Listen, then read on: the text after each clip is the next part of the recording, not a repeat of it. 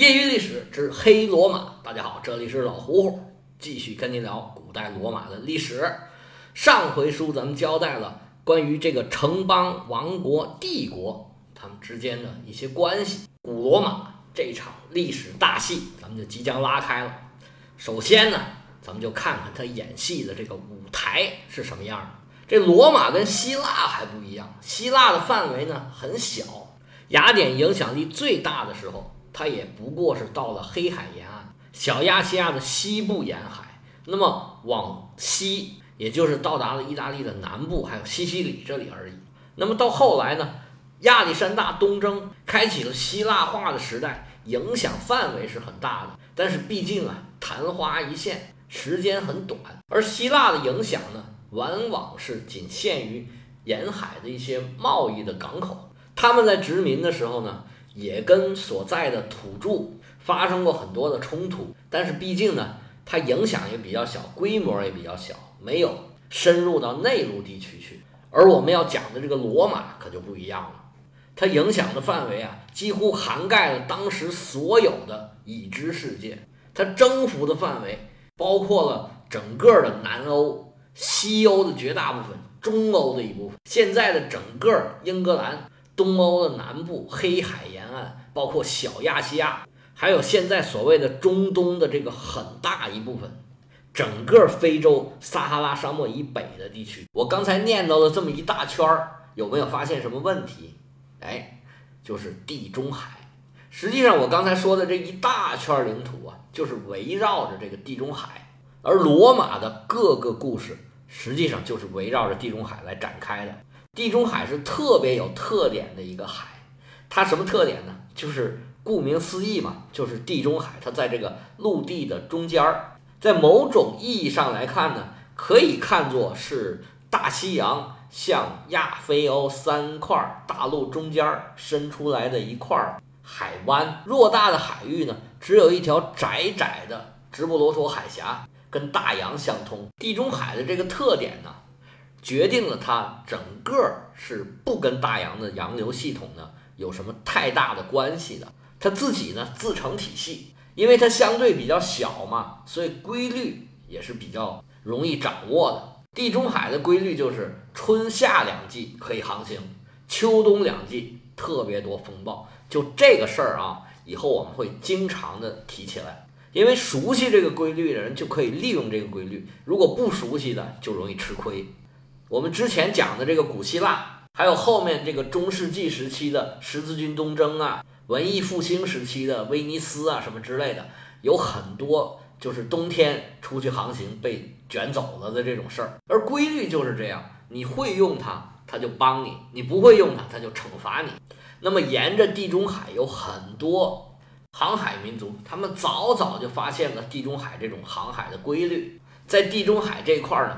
相对来讲比较平静、比较适合航海的地方，培养出了一些优秀的这个航海民族。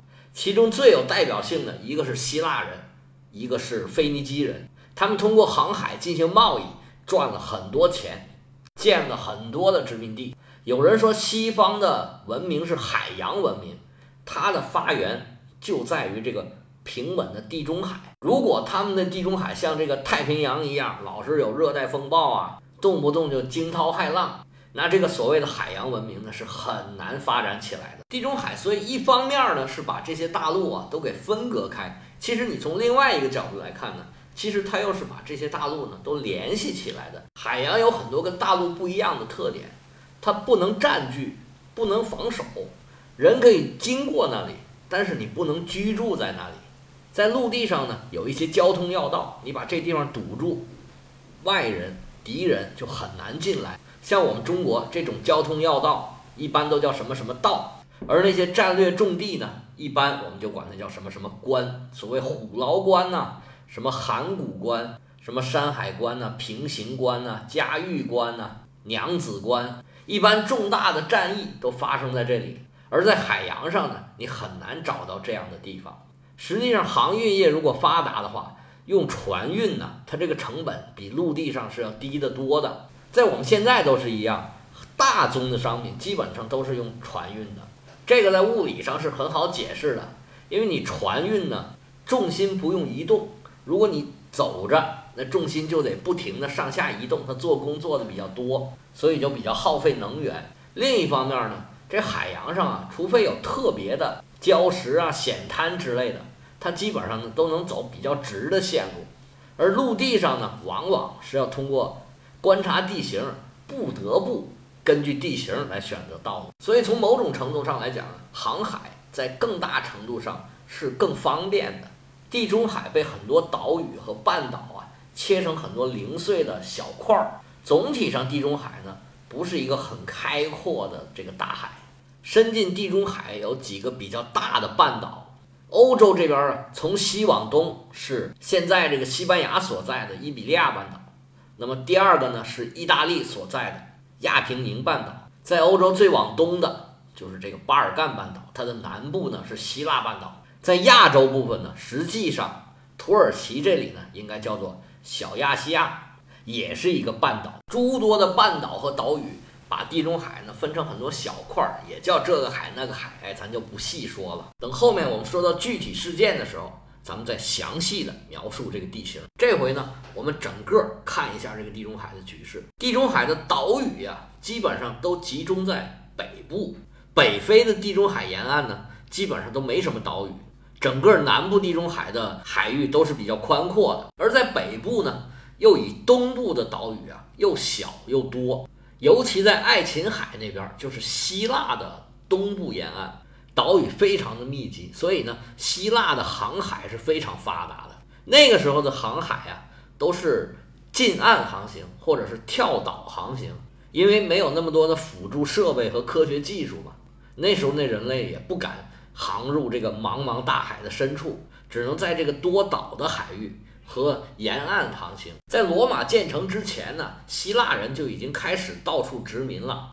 他们那个时候呢，对罗马呢似乎也小有认识，但是在他们的概念里呢，罗马这边呢就是一堆群岛，因为对海上航行的人来说呀，这个群岛跟大陆的沿岸其实是差不多的。那个时候，那又没有像现在这么明确的地图，所以说呢，他们对地理上各个地理区域的认识啊，就好像那种游戏里面跑地图一样。对一个新手来说，只能一点儿一点儿的适应，一点儿一点儿的打开自己的视野。最早地中海上的主角呢，主要是希腊人和腓尼基人。希腊人和腓尼基人当时生意做的都很大，在整个地中海上来来往往。腓尼基人就是现在在黎巴嫩的那个地方。最早发展起来的黎巴嫩的国旗上面呢有一棵树，大家有没有留意到？腓尼基人就是靠着这个树啊做了很多的大船，因为他们位于这个地中海往当时的文明中心的交通要道上，而且呢，他们山上啊是迎风坡，降水比较丰富，能长很多大树，他们就利用自己有利的地理条件和这个资源条件。开始了航海，而希腊人呢是往东一走就有各种的小岛，他们也慢慢的练就了一身航海的本领。而且希腊人当时啊是全民皆兵，非常的尚武，他们的航海技术加上当时的武力值，也在地中海的各处建立了大大小小的殖民地，可以说是数不胜数了。因为地形的关系啊，地中海的东部的贸易是比较繁荣的，而西部呢。就差很多了。不过这些水手啊，都还是能够涉及到各个沿岸的地区。当雅典人和腓尼基人在海上啊来来往往做生意，两河流域和这个巴比伦地区啊，已经来来往往，新旧更替啊，这朝代不知道已经换了多少个主人了。而埃及的金字塔早已经建成许久了。我们要讲的这个主角罗马呀，还处于一种懵懂的状态。不但别人对他一无所知，他自己呀还都稀里糊涂的。哎，讲了这么久，我们终于来到了罗马了。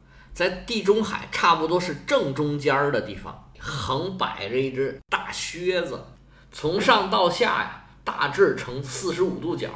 它的西边呢是地中海最开阔的一个区域，大致呈一个三角形。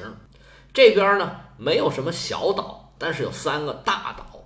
从南到北分别是西西里岛、萨丁岛和科西嘉岛这三个岛，加上意大利半岛围成的这个海域呢，叫做蒂勒尼安海。半岛的南边和希腊沿岸，还有北非的北部海岸围成的一个海域，叫爱奥尼亚海。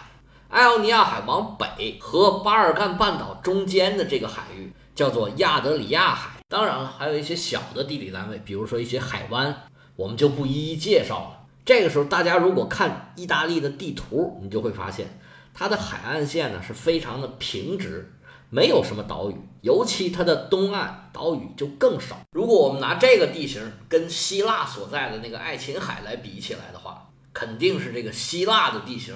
更适合航海，但是呢，意大利有意大利的好处。这时候呢，如果我们打开意大利的地形图，你就会看见意大利整个是以黄色和褐色为主的。除了在北部的波河平原和威尼托平原，就是现在威尼斯这个地方有一片大片的绿色之外，其他的地方呢，都是只有在大河的河口附近才有绿色，有这种面积比较大的绿色吧。这说明什么呢？说明这意大利啊是以丘陵山地为主的，平原面积并不算太大。北方那一大块冲积平原啊，在很久以后，到了凯撒的时候，才正式被罗马收入了囊中。最早的时候呢，因为那个地方河道太过密集，而且离海很近，像威尼斯这个地方啊，都是到后面很厚的时候才开始建成的。当地啊，沼泽众多。并不太适合人类居住。开始的时候呢，是凯尔特人住在那边，并不算意大利的境内。跟现在不一样，那个时候的阿尔卑斯山并不是意大利的北界，那个时候的北界是亚平宁山脉。亚平宁山脉呢是阿尔卑斯山的一个余脉，它从北到南呢一直贯穿着这个大靴子。在意大利境内呢，这个亚平宁山脉呈一个马鞍形，它开始是比较高的，后来逐渐平缓下来。等到了中部意大利之后，又慢慢高起来了。到了阿布鲁佐这个地方，到了最高峰，大概三千米左右，后面又逐渐的平缓下来。但是呢，它一直到这个脚尖儿这个地方，这个山脉啊都在不断的在蔓延，一直蔓延到了西西里岛上。这西西里岛上呢，也是以平缓的丘陵地为主。跟希腊比起来，意大利有它自己的特点。亚平宁山脉虽然贯穿了整个意大利半岛，但是这个山脉啊，并不是那种到处都特别陡峭、特别险峻的山脉，它是比较古老的那种山脉啊，被冲击的比较平滑了。虽然也有各种战略要地、各种隘口，但是更多的是土壤肥沃的平地。跟希腊比起来啊。意大利的土壤要肥沃得多。现在又回到刚才那个问题，为什么说亚平宁山才是意大利的北界？亚平宁山脉在开始的时候，从现在这个热那亚这个地区出发，开始是沿着这个半岛的西岸发展。在热那亚这个地方，当时叫做利古里亚，当地的民风民俗和人群都跟半岛上的其他地区呢有很大的区别。到现在，热那亚人。在意大利也是一个很有个性的人群。这亚平宁山脉开始在东岸发展，在意大利北部的时候，它就逐渐、逐渐、逐渐过渡到西岸去了。而它的北边呢是波河平原，那个时候跟意大利还没什么关系。而逐渐发展发展，亚平宁山呢就把意大利的中部分成了大概左边两份，右边一份，大概这么个大小。它的西南呢。有几个大河的冲积平原，也是接下来我们要讲的主要的地区，就是托斯卡纳、拉齐奥和坎帕尼亚三个大区。这是现在意大利的行政单位。这个大区呢，就相当于中国的省，是属于一级的行政单位。以后我们相当长时间，这个主要故事都是在这个三个部分来展开的。这一大块地方啊，应该说是意大利最好的一块地方。气候又温和，土地又肥沃，还有大河的冲击，地形又非常平坦，光、热、水这些条件配合的都非常好，非常适合发展农业、牧业。所以这个时候呢，这里也是意大利人群最密集、经济最发达的一个地区。因为它朝向了西边，所以呢，意大利的人呢是更愿意朝西边发展。跟亚平宁山脉的南边比起来，它的东北边好像就差了很多。大家在地图上可以看到啊，在东北边呢，有很多很短很小的河，基本上是平行的，从亚平宁山上发源，直接就注入亚得里亚海了。这些河呀都很短，没有形成特别大的冲积平原。那它发展农业的条件呢，就比这个西南就差了很多了。所以说呢，这个亚平宁山脉才是原来意大利的北界，跟意大利向西发展呢正好相反。希腊呢是特别喜欢向东发展，所以意大利跟希腊呀虽然离得很近，在意大利的东岸恨不得都能看见希腊西岸的这些山，但是他们最早的接触根本就不是在这条路上接触的，他们一个往东忙活，一个往西忙活，根本就碰不上面儿，就好像俩人背对背站着，就像一个歌里面唱的，一个是向左走，一个向右走，虽然就住隔壁，但是老也碰不上。当然了，希腊人和意大利人。没碰上的一个更主要的原因呢，是希腊人根本就没有把意大利这边的人呢放在眼里。